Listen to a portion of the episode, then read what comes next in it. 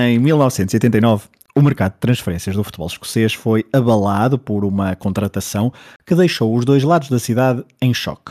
Um ex-jogador do Celtic assinou pelo Glasgow Rangers e, como se isso não fosse já suficiente, tornou-se o primeiro jogador assumidamente católico a ser contratado pelo Glasgow Rangers desde a Segunda Guerra Mundial.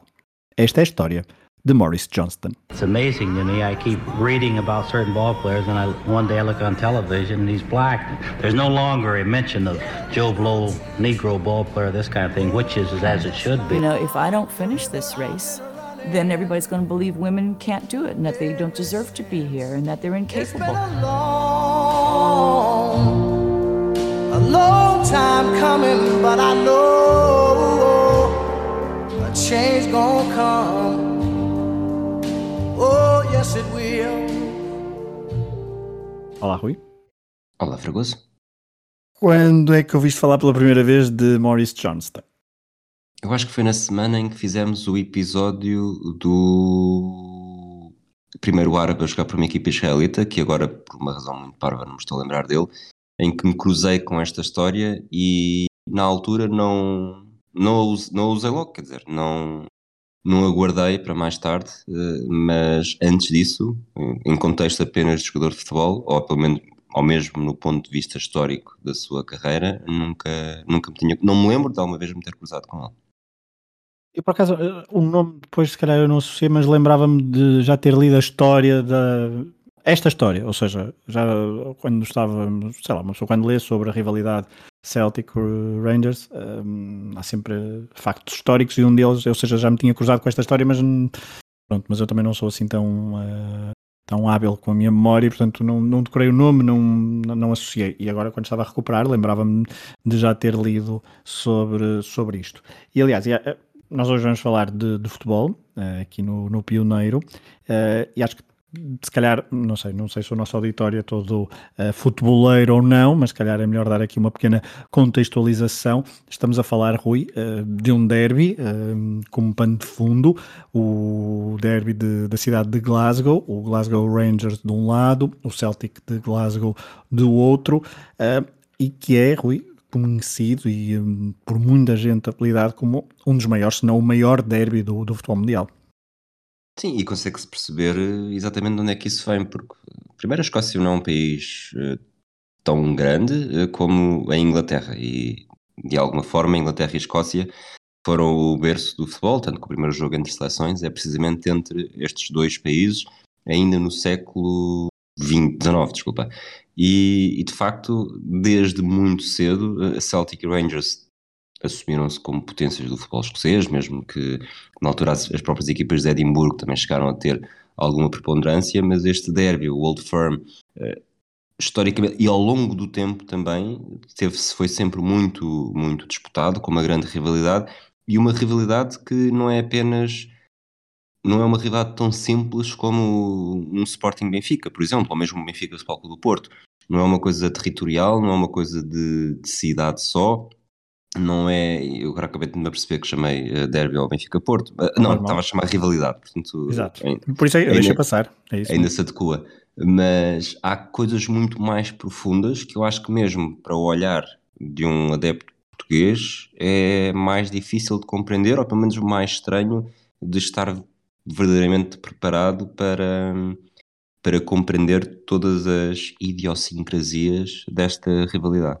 E todas essas implicações que se calhar agora no século XXI e em 2022 estão cada vez mais esbatidas, mas é isso que nós queremos recuperar e acho que ao longo do episódio vamos tentar fazer isso, porque em 1989 estávamos longe de estar assim tão esbatidas essas idiosincrasias e, um, e vamos pegar já do ponto de vista até uh, da fundação de ambos os clubes e das suas origens com a vertente da religião, porque é aqui essa, essa, essa, essa temática aqui também que nos traz neste episódio.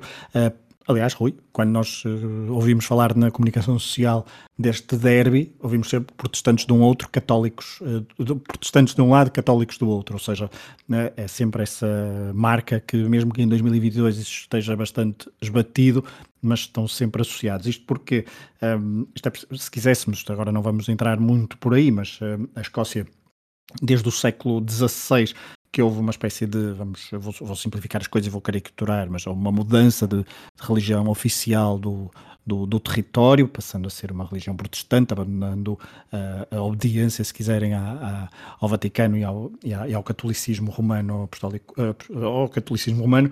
Um, isto é a primeira, a primeira parte, só para compreender que estamos a falar de um país que, eh, de um país ou de um Estado, se quisermos, um, que desde o século XVI então é, é protestante com, como na sua maioria da, da, da população, e depois uh, temos a nível da fundação dos dois clubes, uh, um que nasce primeiro é o Glasgow Rangers, sem grandes motivações uh, religiosas, tem a ver com o facto de naquela altura, e se quiséssemos também já falamos aqui de, de um outro, num outro episódio sobre futebol que também remontava à Escócia, uh, sobre um outro pioneiro, mas uh, aqui estávamos numa fase onde vários clubes estavam a surgir, muito ligados a, a escolas, muito ligados às universidades, etc.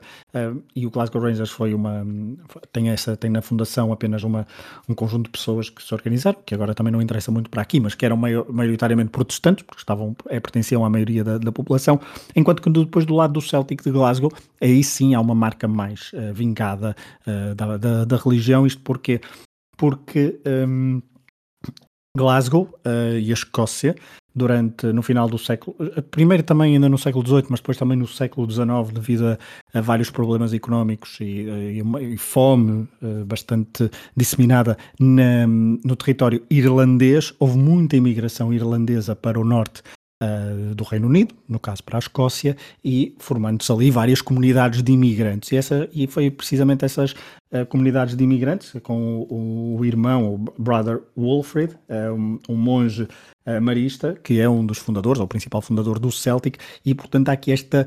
Um, um, esta herança e esta. está-me a faltar a palavra, mas, ou seja, marcadamente na sua fundação um, a comunidade católica no sentido de dar uma visibilidade a ela mesma e uma identificação. Uh, por isso, Rui, acho que isto é, é, muito importante para perceber o, do que vamos falar a seguir.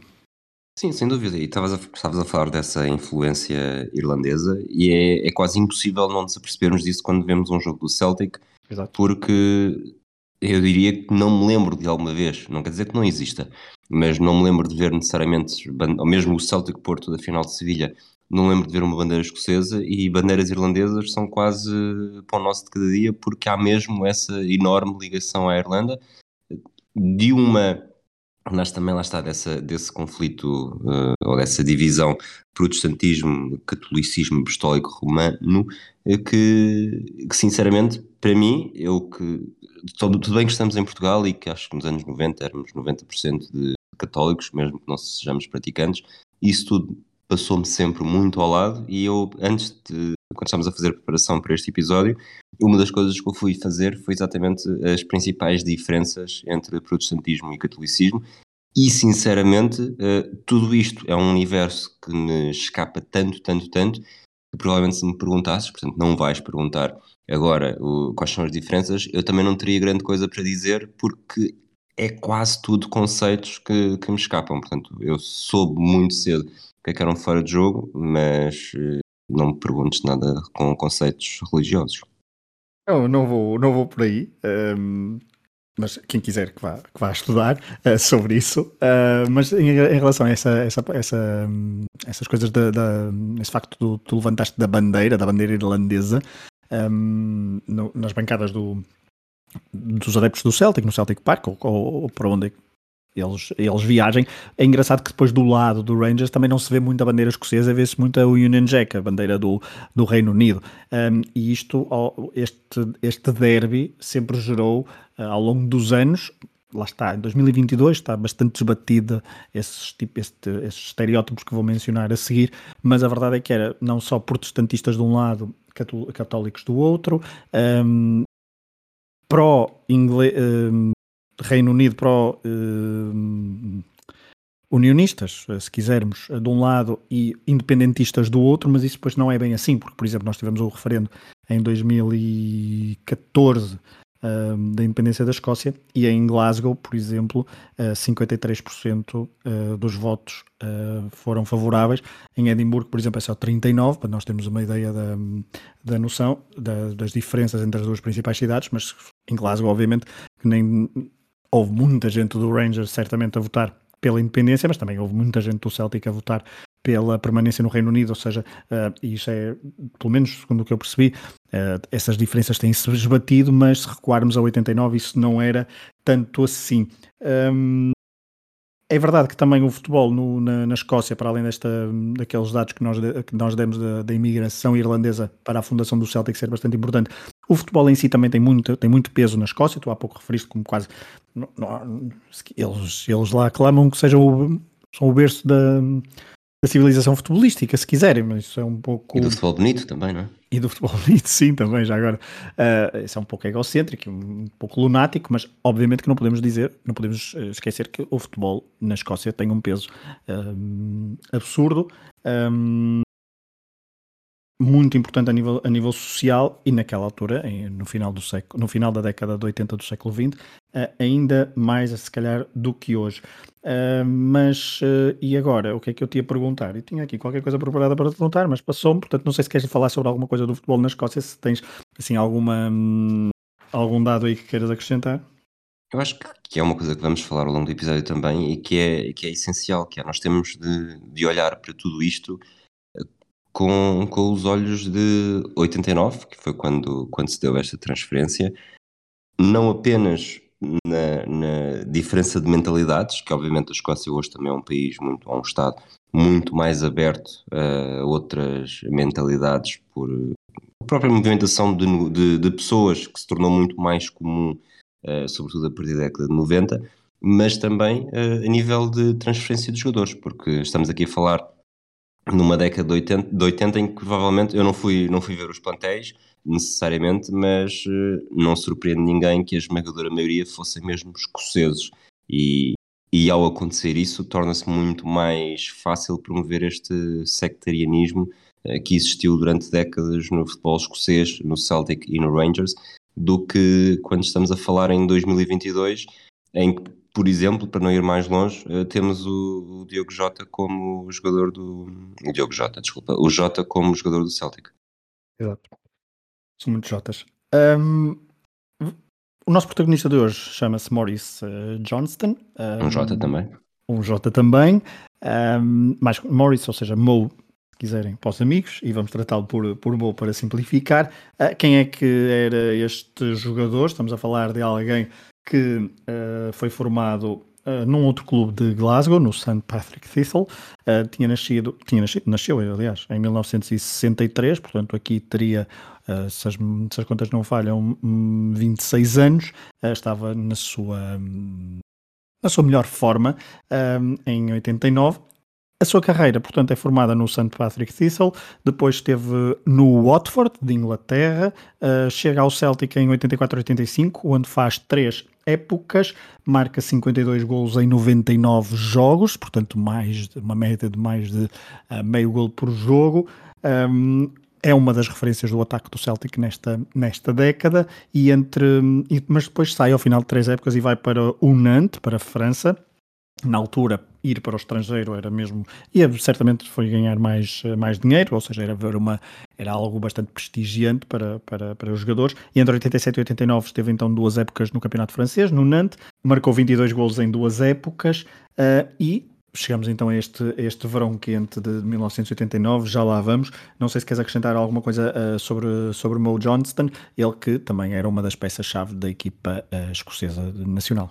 E exatamente por aí, portanto, ele estava não só marcava golos por onde passava, a clubes, como também vinha de uma temporada, eh, se quisermos chamar de temporada ao nível da seleção, bastante boa, porque ele na qualificação para o Mundial de 90 já tinha marcado um gol à Noruega, um à Jugoslávia, um a Chipre e dois, uh, aliás, dois à França e depois mais eh, um a Chipre. E esse, esse bis contra a França em Glasgow, 2-0, uma vitória da Escócia, que não deixa de ser uma vitória bastante. Lá está, em, em 89, um Escócia-França não é exatamente o que é um Escócia-França hoje em dia, mas ele estava farto de marcar golos na qualificação, o, o seu.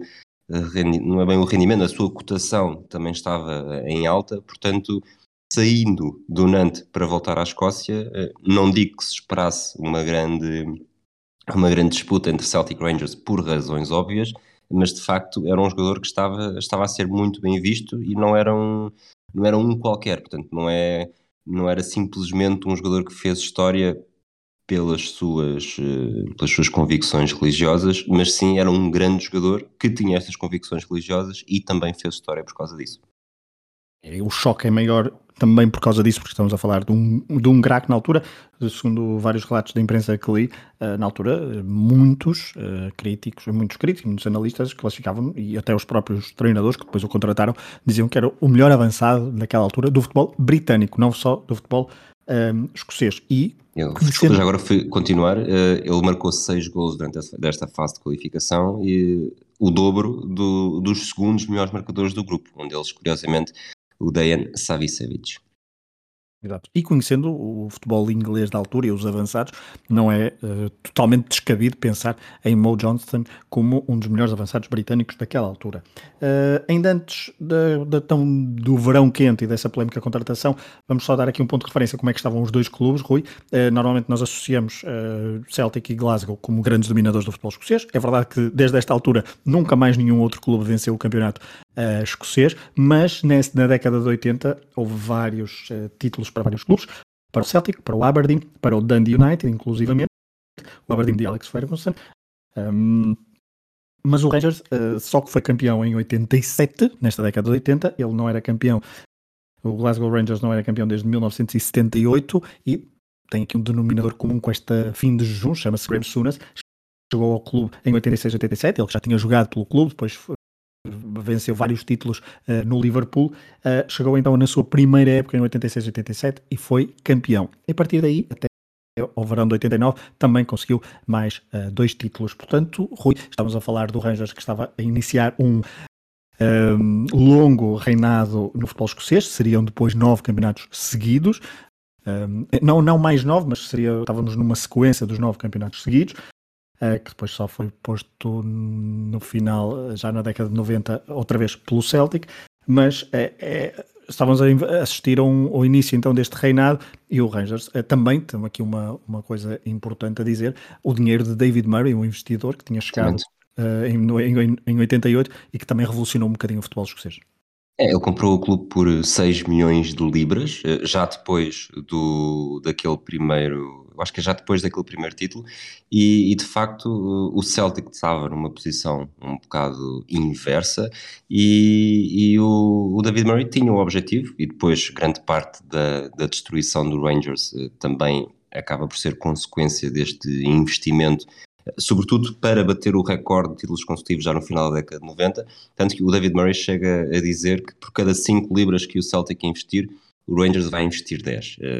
A verdade é que, se estamos aqui em 1989, estamos a olhar para uma equipa que tinha sido, lá está, campeã em 87, tinha sido campeã também já neste ano em 89, portanto, antes desta, desta contratação, e estava a caminho de uma década completamente dominante, porque o Celtic vence em 98, mas depois também só volta a vencer em 2001, e, e estamos a falar de um período que, que é a nossa infância e, a ideia que eu tenho deste período era exatamente, até o primeiro, lembrei-me disso ontem também, que o, primeiro CM que eu joguei de 95, 96 era a Liga Inglesa, mas também dava para jogar a Liga Escocesa. E o Rangers eram os grandes candidatos sempre. O Celtic aparecia ali como um bocadinho parente pobre, que tinha, tinha defrontado o Sporting nas competições europeias, mas de resto não era era quase aquela equipa simpática que também ajudava a compor uh, o derby de Glasgow. A verdade é que este Rangers estava num período de grande investimento e, de certa forma, acho que esta contratação do Mo Johnson também se enquadra nesse, nessa filosofia de investir em bons jogadores, porque aquilo que nós queremos é não só uh, ser, serem campeões, depois mais tarde terem uma série de títulos superior à maior do, do Celtic na altura ainda com, com o Jock Stein, e, e obviamente depois também o vencer um título europeu, porque foi sempre aquilo que falhou, que falhou, quer dizer, que distinguiu o Celtic do Rangers, Exato. porque o Celtic tinha vencido na altura no estádio do Jamor, na década, no final da década de 60. É, era, essa, era esse o ponto. E também li várias, várias, várias vezes que esta contratação, e já lá vamos à contratação, eh, era para reforçar e para dar estatuto do Rangers na, na taça dos campeões europeus. Um, e era um, parece que era um pouco uma, uma obsessão por parte dos responsáveis do Glasgow Rangers, porque lá está, o Celtic era o único clube escocês e é o único clube escocês a ter uma taça dos campeões europeus ou Liga dos Campeões uh, no, no, na vitrine em 67 com os Lisbon Lions. Um, e já agora, desculpa, uma, uma última coisa, porque com base no episódio, do último episódio que nós gravámos do Travessia para o Deserto, do, do podcast de Matraquilhos, eh, o Manuel Neves veio falar comigo, uh, fazer uma pergunta de, de trivia, que eu não fazia ideia à resposta, que é qual era a equipa que dava mais jogadores à seleção inglesa no Mundial 90, portanto, deste período que estamos aqui a falar. E a resposta é precisamente o Rangers, com, com quatro jogadores, Gary Stevens, Harry Butcher, Chris Woods e o Trevor Steven. Além disso, eh, também passaram por lá outros jogadores, como eu acho que assim à cabeça, o Paul Gascoigne, que demonstra que de facto não era apenas uma equipa que tinha os melhores jogadores escoceses e depois cada vez mais um ou outro estrangeiro, mas também os melhores jogadores escoceses e tinha arcabouço e dinheiro suficiente para ir recrutar uh, jogadores internacionais ingleses de renome. Exatamente, e isso também contribui muito Graham Souness, um, e é com ele que vamos começar a nível de áudios. Esta contextualização hoje foi um bocadinho maior do que é habitual no, no, nos episódios do Pioneiro, mas, mas pronto, se calhar porque dominamos um bocadinho mais este o, o futebol e também porque um, demos esta contextualização para perceber um, as ramificações do que vamos falar a seguir. Uh, e vamos ouvir então Graham Sunas a dizer, um, a falar sobre algo que era uma regra não escrita desde a Segunda Guerra Mundial, isto porque um, o Rangers nunca, desde então essa altura, nunca tinha contratado nenhum católico, pelo menos assumido, há relatos de, de, alguns jogadores que eram, poderiam ser católicos, mas não, não, nunca o tinham revelado.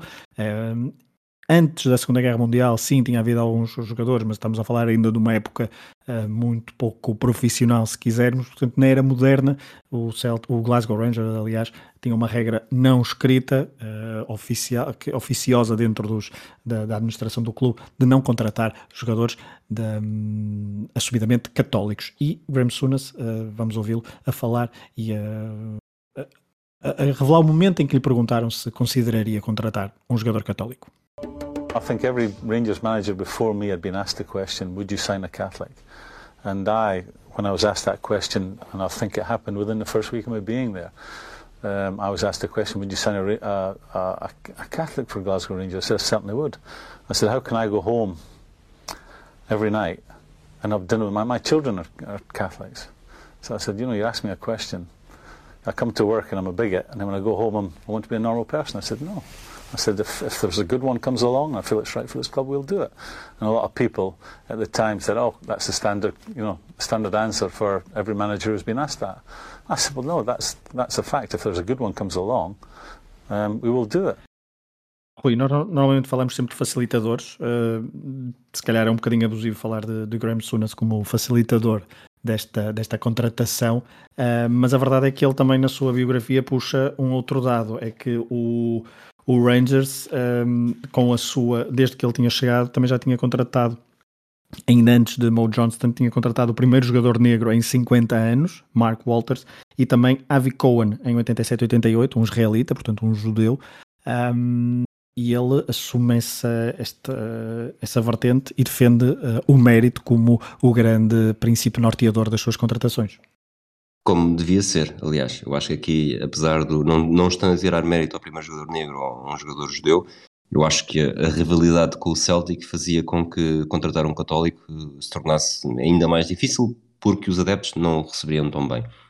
Mas da frase dele, aquilo que me, que me chamou mais a atenção é o, como conseguiria ir para casa todas as noites, tendo em conta que os meus filhos são católicos. Não podia ser uma pessoa em casa e outra no clube. E isto é um problema, vou dizer-lhe assim, uh, em muitos clubes que, que as pessoas, mesmo adeptos, mesmo uh, são uma em contexto de em contexto de estádio, em contexto de clube e outra completamente em contexto familiar. E de facto não faz há uma coisa que é mesmo rivalidade Porto-Benfica e se calhar até tivemos um, uns exemplos disso nos últimos, nas últimas semanas mas uh, Neste caso, que é um caso que eu vou chamar mais sério, porque estamos aqui, eu acho que estou, aqui, estou, um estou a andar aqui um bocadinho a reboque do, do, do Porto Benfica, mas falou-se muito que o Fábio Cardoso teria dificuldades quando chegou, quando chegou ao Dragão, e na verdade, jogadores, como diz o Sunas, eh, se é, um, se é um jogador com boas possibilidades, com qualidade, eh, tem de haver sempre espaço. Só que depois torna-se mais difícil explicar isso a, a adeptos, sobretudo a adeptos que vivem muito mais essa rivalidade, muito mais essa, essa defesa acérrima daqueles que consideram ser os ideais do clube e mesmo as rivalidades do clube, eh, que depois, eh, lá está, eh, sentem-se enganados porque andaram uma vida inteira a defender algo, algo que para os efeitos é considerado errado, ou devia ser considerado errado, e depois de repente chega um treinador e com base no investimento acontece uma mudança não necessariamente radical, mas uh, há aqui o espaço para um acontecimento histórico. E isso uh, será que é Sunas um facilitador? Será que é o interesse do David Murray em de facto uh, fazer diferença com bons jogadores? E não podemos esquecer que isto também não, não deixa de ser uma alfinetada ao Celtic, até porque, já para introduzir aqui outro tema também, o Jock Stein em tempos disse que se tivesse um jogador eh, católico e um jogador protestante exatamente com a mesma qualidade, ele decidia contratar o protestante porque sabia que o católico não queria parar o Rangers. Portanto, até foi sendo uma desvantagem competitiva eh, para o Rangers manter-se tanto tempo com esta filosofia não escrita de, de ficar sem, ou de não querer jogadores eh, católicos no seu plantel. Vamos ao verão, ao verão, quente, então, de 89, eh, na cidade de Glasgow. Um, para além de, uh, então, falarmos de um jogador uh, assumidamente católico ser contratado por uma equipa que tinha uma regra não escrita para não contratar uh, jogadores que professassem essa religião, a verdade é que também não havia muitos casos naquela altura de jogadores que tinham jogado nos dois clubes. Aliás, desde entre 1935 e 1977 não houve não tinha havido jogadores a vestir a camisola de ambos os clubes. Uh, depois, nos anos 70, há o caso de Alfie Kohn, que daqui a pouco vamos, uh, até vamos trazer aqui um, um, áudio dele, mas, ou seja, uh, era, foi um duplo choque. Mas de, ainda antes disso, Rui, estamos a falar de alguém que ao serviço do Celtic, uh, Mo Johnston, tinha estado, em, era, um, era um herói, como tínhamos visto há pouco, tinha marcado muitos golos, inclusivamente uma vez foi expulso em Ibrox, ou seja, no estado do Glasgow Rangers, e ao sair de campo fez o símbolo da cruz, ou seja, benzeu-se numa clara provocação aos adeptos do, do Glasgow Rangers, e antes da sua contratação pelo clube protestante, dá-se um episódio, eh, vamos dizer, caricato. Ele queria sair do Nantes e foi praticamente dado como certo o seu regresso ao Celtic de Glasgow, ao Celtic Park. Esse regresso não se concretizou, mas vamos ouvir um, uma declaração do próprio Mo Johnston em que ele um, esteve, pousou para, para, a imprensa, esteve com o presidente ou com o treinador, creio, do, do Celtic na altura, com, inclusivamente com a sua mulher, só que não assinou o contrato, tinha assinado uma espécie de contrato de promessa, se quiserem. Um, não assinou, não chegou a assinar o contrato, mas houve uma uh, uma conferência de imprensa em que ele disse isto. I'll finish my career here. I don't want to play for anybody else. I don't want any speculation about me going anywhere else. I just want to play for Celtic. That's, that's fine. Rui, saiu-lhe um, o tiro pela culatra, porque é uma declaração muito forte para uh, semanas depois de estar a jogar pelo rival. Sim, eu acho que Pimenta Machado estaria orgulhoso. Não sei se não foi é verdade hoje, não é? Amanhã é mentira, porque e, e isto eu acho que faz parte do futebol e eu acho que quando os jogadores dizem este tipo de coisas, não, não deve ser entendido de forma vinculativa. Eu acho que não, não tem de deixar de o dizer, eh, até porque na altura provavelmente ele pensava nisso, mas eh, no limite, ou em último, no final do dia, todos eles são profissionais e de facto surge uma outra oportunidade, eh, não têm de deixar de aproveitar só porque estão têm maior ligação a outro clube, ou mesmo por declarações que tiveram. Isto em Portugal, então, é quase para o nosso de cada dia, e de facto, isto parece, parece uma novela, uma novela muito portuguesa também, não é, só, não é só em Portugal que os jogadores dizem este tipo de coisas e depois voltam atrás, e, e foi precisamente isso que aconteceu. Ele achava que na altura estava numa, numa fase da sua carreira e que a contratação pelo Celtic iria ser quase garantida, tanto que dizer aquilo não constituía grande risco. A verdade é que em dois meses muita coisa mudou e depois, lá está, acabou por fazer história como jogador do Rangers. As declarações foram proferidas em maio, a contratação em julho, daí os tais dois meses que tu, que tu falaste. A história, inclusivamente, saiu uh, inicialmente no Scottish Sun, uh, numa, num, em que o editor Jack Irvine uh, tinha estado umas semanas antes a passar férias em Maiorca com Graham Sunas e eu, o então treinador do, do Rangers tinha falado assim, conversas ah, e tal, meias informais sobre quando é que o, o Rangers um, contrataria pela primeira vez um jogador, um jogador católico.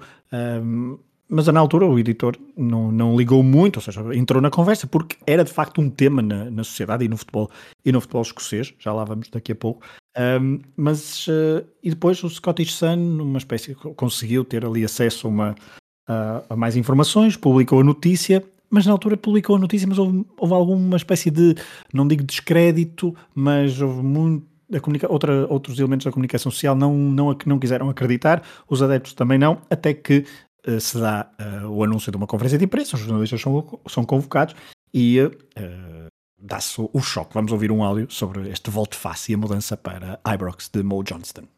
Good evening. Glasgow Rangers today ended their long-standing policy of not signing Roman Catholic footballers, and they did so in the most dramatic fashion, securing the transfer of the former Celtic star Maurice Johnston from the French club Nantes. The news is doubly controversial because just weeks ago it looked certain that Johnston would be returning to Celtic before that deal broke down amid legal threats. He now becomes the first Roman Catholic to be signed for the Rangers' first team in modern times. The player himself said today, I didn't think it was possible that I would become a Rangers player. He was aware of the problems. Obviously, it's going to be difficult, he said, but I can overcome that. And he added pointedly, I won't be living in Glasgow. Rui, este áudio termina com uma citação do jornalista em que ele uh, diz, uh, replica a, a, a frase de, do, do jogador em que diz que não vai viver, pelo menos por agora, em Glasgow. Ele estava ciente, nesta altura, das, das dificuldades que teria e que uh, teria então de se afastar um pouco da, da cidade. Eu, quando ouvia isto e quando estava a pensar neste caso, lembrei-me de. Lá está, sempre a associar às realidades em Portugal e lembrei-me do caso Carrilho, por exemplo. O Carrilho foi muito mal recebido por, pelos adeptos do Sporting quando se mudou para o Benfica, mas, e quem diz Carrilho diz Paulo Souza, diz João Pinto, diz todos os jogadores que fazem estas mudanças na segunda circular, são mal recebidos por uns, bem recebidos por outros. E aqui, como vamos ver um bocadinho mais à frente, ele não foi necessariamente bem recebido por nenhum dos lados. Portanto, o, viver longe de Glasgow acaba por ser uma decisão prudente, longe da confusão, não que Glasgow seja assim uma cidade tão confusa, não, não é, está longe de ser uma Londres ou mesmo Lisboa, mas acaba por ser uma decisão inteligente porque, sobretudo naqueles primeiros meses, uh, tinha deixado toda a gente insatisfeita. É, os dois lados ficaram insatisfeitos, já lá vamos ouvir os adeptos, mas primeiro ainda no, no âmbito da, da, da imprensa, um, vamos ouvir um áudio de Stuart Cosgrave, um escritor e na altura apresentador de, de rádio, que estava no, nessa, nessa conferência de imprensa que descreve desta forma qual foi a, a reação quando uh, abriu-se a porta e apareceu Mo Johnston. Flashed on the TV screen, Morris Johnson signs for Rangers. And there was just silence, complete silence. They might have put up war has broken out. There was just complete deathly silence. No one could believe it. They thought it was a hoax. People in the cafe seriously thought that this was a hoax. It was so unthinkable, uh, but it happened. Um, and right away, of course, you know, throughout the city, you saw this graffiti going up, you know, stuff about uh, Mojo, you traitor. And I remember there was one. Um, uh, at Belgrove Station in Glasgow that just says collaborators will be kneecapped, Mojo.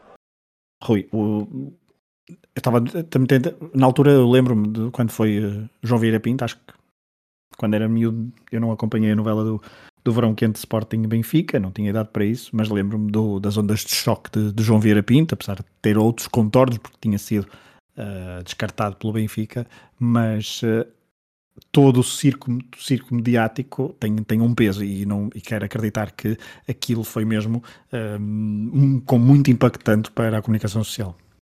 É, e acho que é, é, obviamente é diferente do João Pinto, mas é diferente do João Pinto em muitas razões. Eu percebo, eu percebo o que disseste e de facto seria um ótimo exemplo, mas o João Pinto quase que foi uh, despedido, se quisermos dizer, antes do europeu e depois só chega ao Sporting depois do europeu. Portanto, há ali um período em que se percebe que ele não gosta tanto, teve uma experiência no estrangeiro, provavelmente vai ficar em Portugal, eh, Porto, Sporting, Porto, Sporting, e depois há quase um período de adaptação.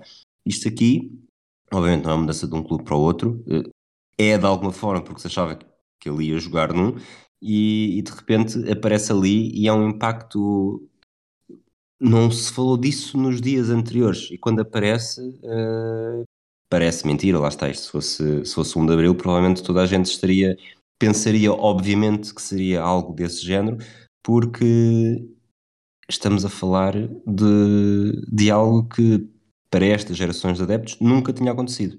Não é um jogador estar a mudar do Celtic Rangers, é um jogador católico a jogar, a ser contratado pelo Rangers. E de facto, eh, de um lado, eu acho que do lado do Celtic há o sentido acrescido de traição de um jogador que tinha sido campeão por eles em 86, que tinha marcado muitos gols, que há poucas semanas, dois meses, tinha dito que, que era ali que queria jogar e que só dali é que era ali que queria terminar a carreira, eventualmente também.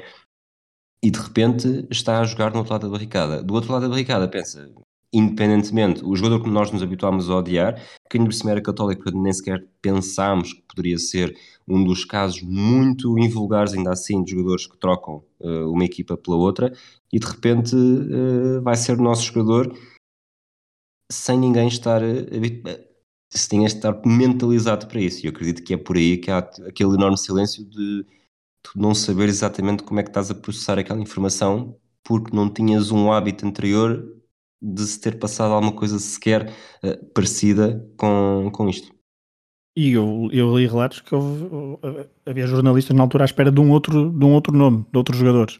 Um, e até especulava porque sabia-se que havia uma apresentação, mas não, se, não, não era certo quem é que seria, portanto uh, o choque foi maior. Mas o choque também nos adeptos, e continuamos com, com os áudios, uh, há pouco já tínhamos falado desta, dessa dicotomia, a, de, a reação dos adeptos do Rangers e do Celtic, dicotomia, uh, bem pelo contrário, ou seja, muita gente com um consenso alargado entre os adeptos do, do Rangers e do Celtic.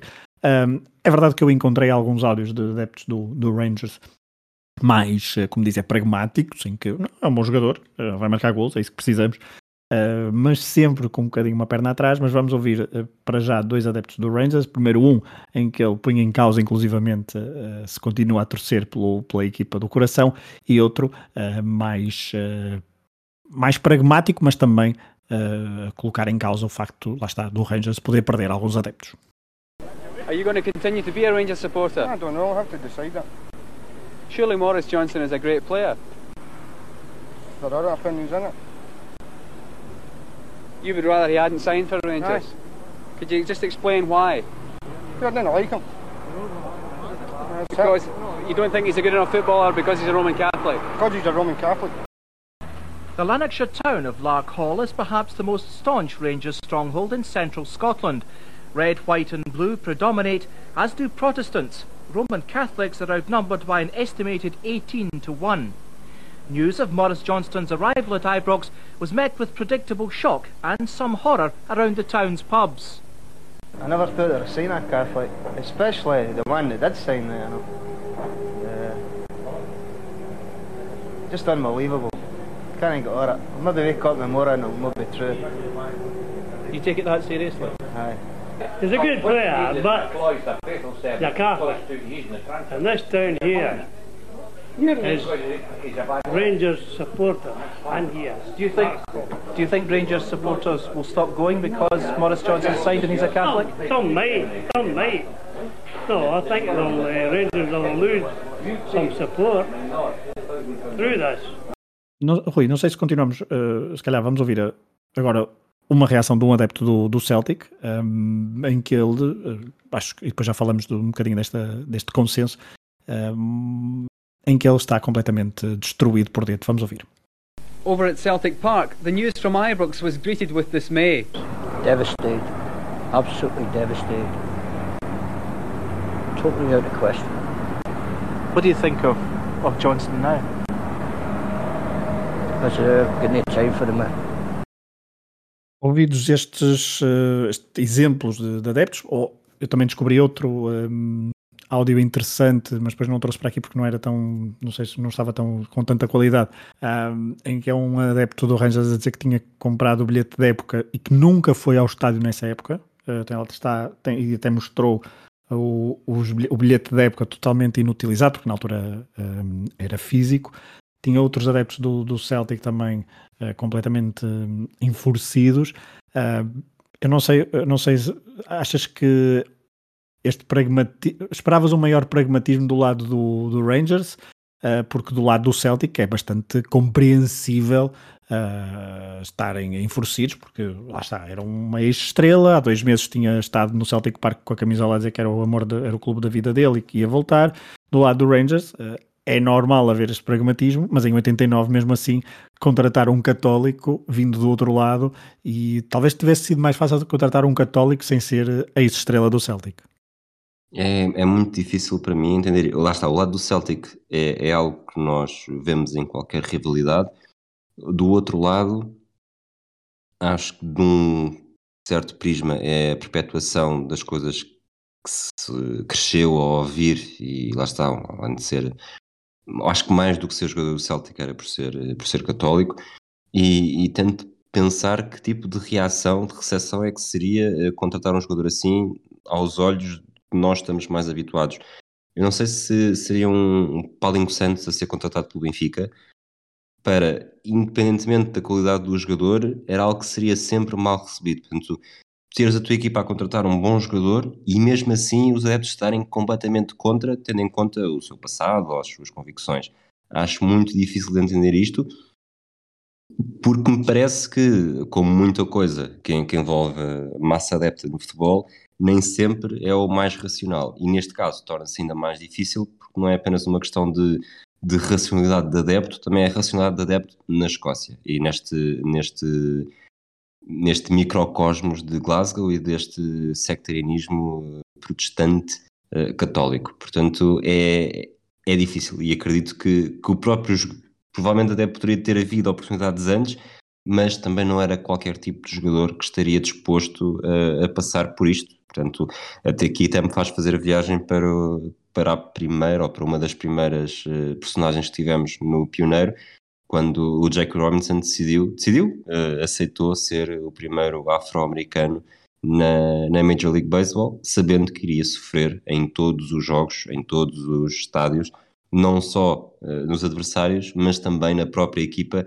não tinha garantias de ser bem recebido. Pois é que em 89 uh, eh, o mundo, uh, principalmente no Reino Unido e, e, na Irlanda, se quisermos, porque aqui, apesar da Irlanda ser uma, uma nação independente, uh, à Irlanda do Norte e à influência irlandesa, como dissemos no início no, no Celtic, em, no final da década de 80, politicamente, não estávamos longe de ser um país uh, totalmente pacificado e totalmente bem resolvido. Um, tem haver muitas ramificações. Thatcher tinha acabado de. Uh, se, Thatcher, se calhar, ainda era primeiro-ministro nesta altura. Um, agora não, não recordo bem o, exatamente o ano em que ela saiu, mas tinham sido mandatos duros politicamente, uh, o IR ainda estava, uh, ainda, era, ainda, era, uma coisa bem, bem presente na sociedade, uh, sei lá, há, vários, há vários tipos de... E, e, depois era, a globalização não tinha chegado, não havia internet, ou seja, esta, uma maior abertura, como depois vamos ver daqui no final do episódio, em que de facto o Rangers até 2022 já contratou várias, vários jogadores católicos, ou seja, isto generalizou-se e vulgarizou-se, se quisermos, um, mas, e o que esta falta de mundo uh, em cada um destes países, porque estão, estavam mais, mais isolados, não é? Uh, contribuía para uh, fomentar este tipo de estereótipos, às vezes sem se perguntar exatamente porquê, mas eram estas socializações que o futebol traz e, o, e, as tribos que o futebol traz, com muitas coisas boas, mas algumas coisas más, e daqui do lado do, do Rangers, certamente que ver um católico é, foi uma. Um, foi uma, um choque muito grande e isso percebe-se a ver algumas reações dos adeptos. Uh, mas ah, lá está, é, não bastava ser uma, uma, um jogador católico, mas era também um jogador que tinha sido muito uh, querido do outro lado da, da cidade. Um, e vamos recuperar agora aqui um áudio de Alficona, há pouco já, falava, já falamos dele. Foi um ex-jogador que tinha atuado nos dois clubes, foi o primeiro desde 1935 a atuar nos dois clubes, uh, em que ele conta como uh, dá um, uma espécie, de, não, não, digo conselhos, mas diz, uh, prevê qual vai ser a vida de Mo Johnson nos primeiros meses e chega ainda a, a dar a nota que ainda naquela altura, em 1989, 10 anos depois, ainda ouvia comentários sobre a sua polémica troca. Basically, Morris, uh, on the field of play, I don't think he should have that many problems. Basically, the majority of his problems going to be off the park. Uh, he's going to find out who true friends are uh, by making the move across the road to Ibrox. Uh, people that he could talk to are now going to turn against him. Uh, but just general, the majority of his pressure will come off the park, not on the park. Do you think that he will alienate some of the Rangers fans?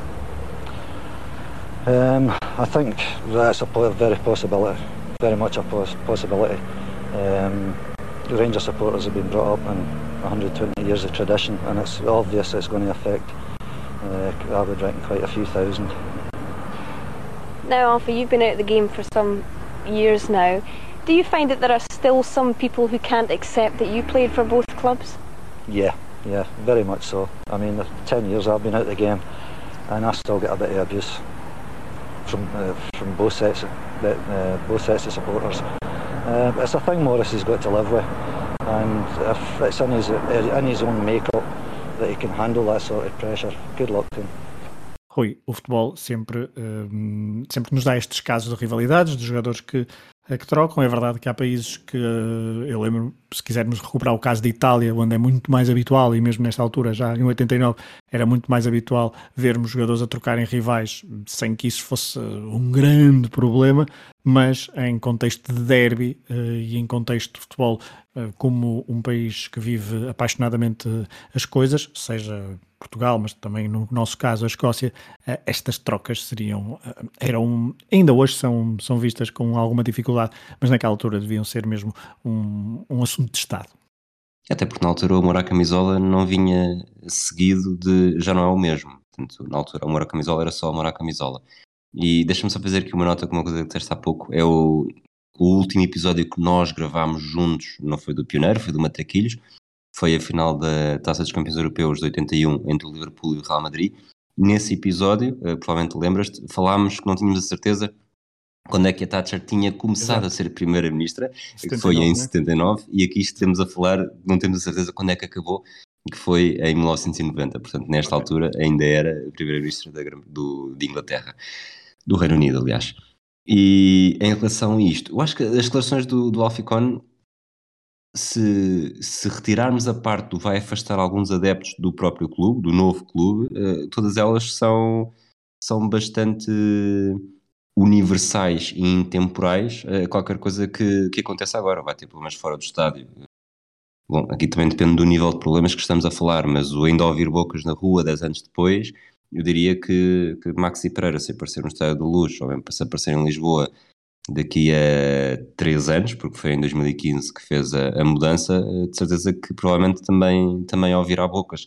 Agora, uh, temos sempre esta uh, condicionante adicional, de facto faz com que este caso, sobretudo em 89, tenha assim uma dimensão um bocadinho maior e por isso também tenha esta, este tratamento de pioneiro.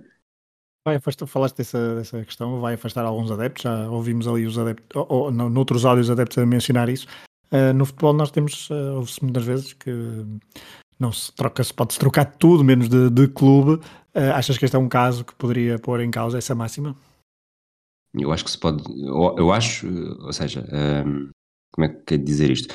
Eu acho que para um jogador, se um jogador profissional, não me, não me choca nada que, que se troque de clube por muita história que possa ter com outro. Quer dizer, se, se, tens 18 anos de carreira sempre com o mesmo, acho que não vais simplesmente fazer o último no, no grande rival só porque sim. Agora, jogadores, sobretudo, que já não são desse, que não, não é este caso, que já não são desse país, não me faz grande diferença. Para um adepto, eh, eu acho que, que são coisas.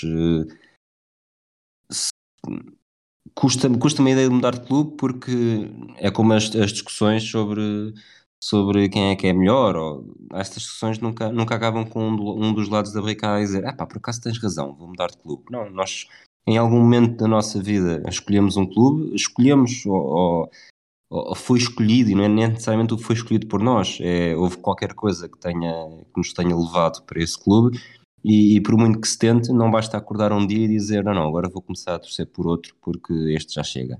Eh, não quer dizer que não haja casos desses, até há e até pode haver hum, miúdos ou crianças que com, com 5, 6, 7, talvez até um bocadinho mais tarde, dependendo da ligação que têm ao futebol, que, que mudem, mas, mas acho que chega ali uma altura em que já não há. burro velho não aprende línguas e adepto velho também não muda de clubes. Vamos ouvir o último áudio. Uh, há pouco já levantei um bocadinho o véu porque é vamos falar sobre o impacto na sociedade e vamos ouvir, ouvir Brian Wilson, um deputado do Parlamento escocês, do Labour uh, escocês, em que ele refere que estávamos perante algo histórico, que eram ótimas notícias e que poderia mudar a sociedade, inclusivamente o futebol. Well, it's extraordinary news. Uh, although it must be one of the, these rare occasions when pub talk in Glasgow was about six weeks ahead of the press and absolutely accurate. Uh, two levels. One, I don't think that the whole negotiations, the whole Celtic business and so on reflects credit on anyone. Um, but having got that out the road, then I think it does. It is a quantum change in uh, Scottish football and possibly in Scottish society. And on these grounds, it, it, it's welcome. Rui, é normal uh, ainda hoje termos a política e os políticos a falar sobre uh, casos mediáticos no futebol. Não digo com esta com esta magnitude, mas com outras ramificações, uh, percebemos claramente qual é o objetivo da, desta, desta declaração e faz-nos, acho eu, uh, pensar que de facto esta aquela regra não escrita do Rangers uh, era uma coisa muito presente na sociedade, presente nos comentários, certamente na imprensa, no parlamento e entre os adeptos e que simplesmente não foi algo tomado de, de ânimo leve, ou seja, teve o seu impacto e uh, todas as pessoas, a começar por Sunas, David Murray, etc., e David Johnson, se quisermos, uh, tiveram de medir muito bem o que, o que iam fazer. Eu, eu gostei muito destas declarações do Brian Wilson, porque parece-me que consegue tocar exatamente, ou seja, podia ter sido o nosso convidado de pioneiro a analisar este assunto e, e se lhe perguntasse, então, e que, que importância é que acha que isto teve ou que impacto é que poderia ter na altura, acho que é, acaba por ser aqui a nossa, o nosso narrador uh, a explicar-nos como é que isto foi visto na altura por alguém que não tinha aquele lado uh, apaixonado de um dos lados da barricada. Uh, acho que foi muito importante, e agora já estou aqui a, a estender um bocadinho no tempo, foi muito importante ter acontecido no período que aconteceu, numa altura em que as fronteiras ainda estavam bastante fechadas, em que a mentalidade ainda estava bastante fechada, e que não foi uma porta que ficou escancarada, mas foi uma porta que ficou entreaberta e que transmitiu alguma naturalidade ao assunto. Obviamente hoje não temos uh, uma esmagadora maioria de católicos no Rangers, acho que longe disso, até porque eh, é, há uma diferença entre ser, eh, entre ser uma equipa que naturalmente tem uma maioria declarada de, de protestantes ou de não católicos como o Atlético Bilbao tem de, de, jogadores, sobretudo bascos e, sobretudo, não, não ter estrangeiros. Portanto, acho que pode haver esse tipo de limitação sem ser necessariamente uma coisa má, ainda que, que seja discutível. E de facto, isto ter acontecido em 89, acho que foi um exemplo, mas não seja para que o futebol estava prestes a mudar radicalmente e mostrar que enquanto o futebol não tinha mudado radicalmente, foi possível uh, fazer aqui uma pedrada no charco e mostrar que, que o futebol pode ser feito de outra forma, porque por muito que históricos, treinadores, adeptos, jogadores digam o contrário, no final uh, o futebol continua a ser só futebol neste sentido, ou seja, o futebol tem, e nós falamos disso em muitos episódios, tem sempre uma, uma dimensão maior sociológica mas não é uh, mais importante necessariamente do que outras coisas. Portanto, nesse aspecto, uh, um pouco redutor, eu sei, mas o futebol continua a ser apenas futebol e o jogador ser católico não deveria importar para nada. Mas importou, houve esta barreira criada, uh, esta, esta barreira deitada abaixo, Uh, e, uh, se quisermos falar de um legado, as épocas seguintes trouxeram ao Rangers um, um, número ainda interessante de jogadores assumidamente católicos, muitos deles estrangeiros, isto porque, Rui, o mercado abriu-se, a globalização chegou também ao futebol, as fronteiras, lá está, deixaram de existir, se quisermos, um, e houve muitos jogadores contratados, Uh, inclusive depois também treinadores. Uh, ainda antes, só dizer que as épocas de Johnston no Rangers uh, não foram assim tão. Uh, não sei se foram impactantes ainda, ainda marcou, ainda marcou um, vários golos. Foi ao Mundial de 90, no final dessa época, uh, em que marca um golo, faz três jogos, marca um golo nesse Mundial italiano, mas uh, também tem o seu impacto, é o facto de depois uh, ter chegado vários jogadores estrangeiros, vários jogadores católicos, ao, ao, Rangers, inclusive depois também um treinador, Paul Le Guen, francês, o primeiro treinador católico nos anos, já na primeira década do século XXI, mas a lei Bosman aqui também tem muito uh, impacto a naturalizar e a normalizar esta uh, profusão de jogadores não protestantes no, no Glasgow Rangers. Esse é o, o busilis da questão, lá está, é o que altera tudo aqui. Eu acho que até, até pré-lei Bosman, o, o Rangers ser um jogador católico, o mais provável era ser um jogador escocês católico, e ao ser um escocês católico, o mais provável era ser alguém que durante toda a vida foi adepto do Celtic. Uh, obviamente que as coisas não são assim tão uh, pão, pão, queijo, queijo, mas não é de todo chocante, até por tudo aquilo que já falaste, sobretudo na introdução, que assim fosse. A partir do momento em que começam a contratar jogadores estrangeiros, uh, eu acho que a partir do momento em que aceitas outra nacionalidade, aceitas outros contextos, aceitas essa.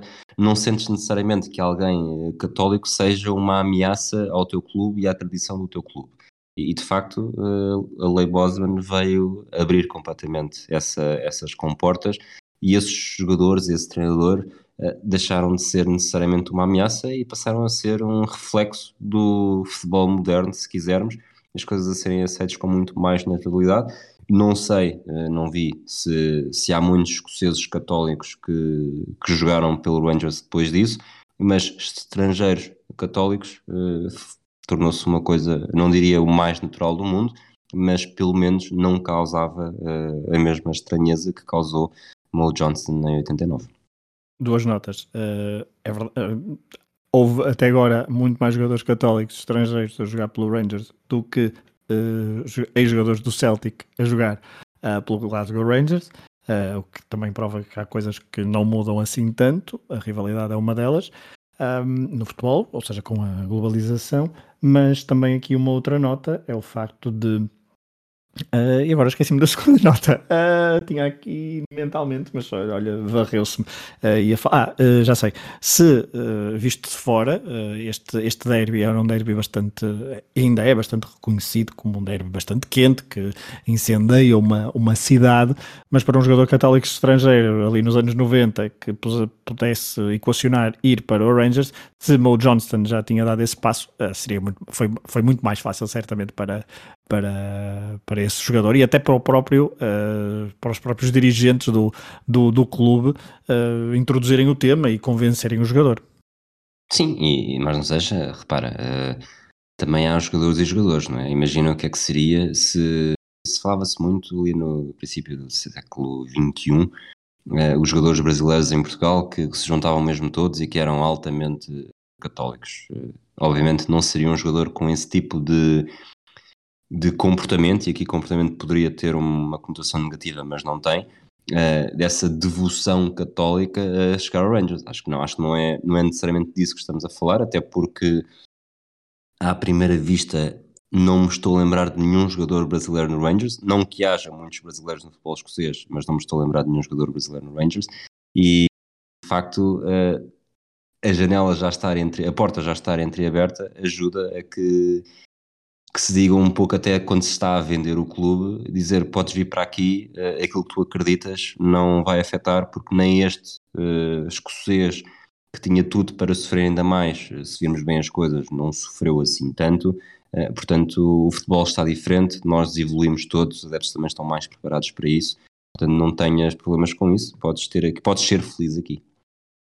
Olha, segundo aqui o 00, houve dois jogadores brasileiros pelo pelo Rangers, um Emilson Sanchez Cribari, uh, com naturalidade, dupla nacionalidade brasileira e italiana, jogou no Rangers em, entre 2011 e 2014, mas depois há um outro jogador que nós deveríamos, uh, não, quer dizer, deveríamos, isto é uma palavra, é uma palavra forte, é um verbo forte. Uh, Emerson, ex-jogador do Belenense e do Futebol Porto, Uh, depois de estar no Middlesbrough e no Tenerife, no Deportivo, no Atlético de Madrid, em 2003. Uh, dá uma perninha e faz meia época no Glasgow Rangers. Portanto, um, já é no ocaso é. da carreira. Sim, sim, sim. Uma nota, é, se calhar é Luís Filipe Scolari é que poderia não, não sei, não poderia ter muito sucesso no, no balneário do, do Rangers, pelo menos a jogar pelos seus uh, conhecidos, uh, pelas suas conhecidas técnicas e métodos de trabalho. O Celtic é gosta de pôr mais uh, bandeiras à janela, não é? Exatamente. Muito bem, foi um bocadinho. Muito bem. Ai. Muito bem. Foi mais um episódio do Pioneiro nesta segunda temporada, com menos regularidade do, do que a primeira, uh, mas, e até um episódio um pouco mais longo do que é habitual. Esperemos que tenham gostado. Uh, um abraço a todos e até o próximo episódio. It's amazing to me. I keep reading about certain ball players, and I, one day I look on television and he's black. There's no longer a mention of Joe Blow, Negro ball player, this kind of thing, which is as it should be. You know, if I don't finish this race, then everybody's going to believe women can't do it and that they don't deserve to be here and that they're incapable. A long, a long time coming, but I know a change gonna come. Oh, yes, it will.